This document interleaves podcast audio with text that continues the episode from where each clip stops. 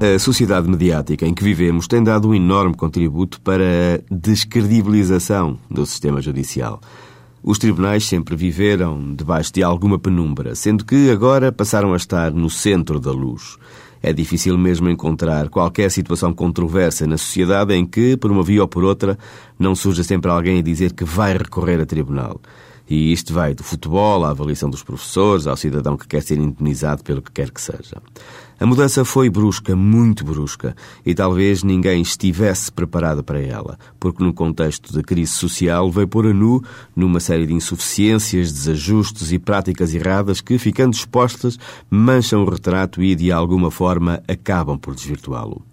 Ao longo de décadas, a justiça foi sendo sempre o parente pobre do investimento público, deixando para os profissionais do direito nesta área, funcionários, magistrados do Ministério Público e juízes,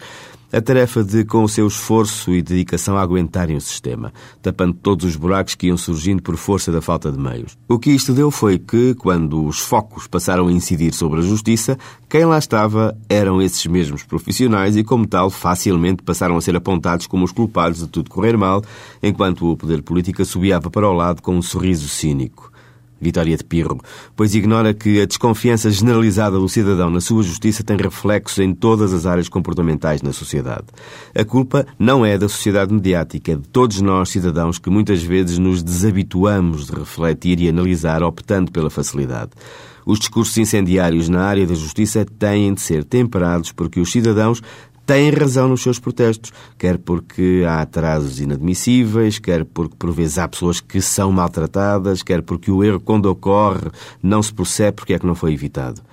se deixarmos que a independência dos tribunais seja afetada ou condicionada, e há muitas formas indiretas que o podem lograr, desde a económica aos pronunciamentos públicos de altos responsáveis, até mesmo ao corte de meios logísticos. Quem perde não são os profissionais do direito, são os cidadãos que acabam por ver minguar o campo de manobra de um espaço onde, com regras iguais para todos, ainda logra que os seus argumentos sejam ouvidos temos todos de fazer um esforço de credibilização da justiça, de mostrar o que se faz bem e criticar o que se faz mal sem generalizações, para que a criança não desapareça com a água do banho.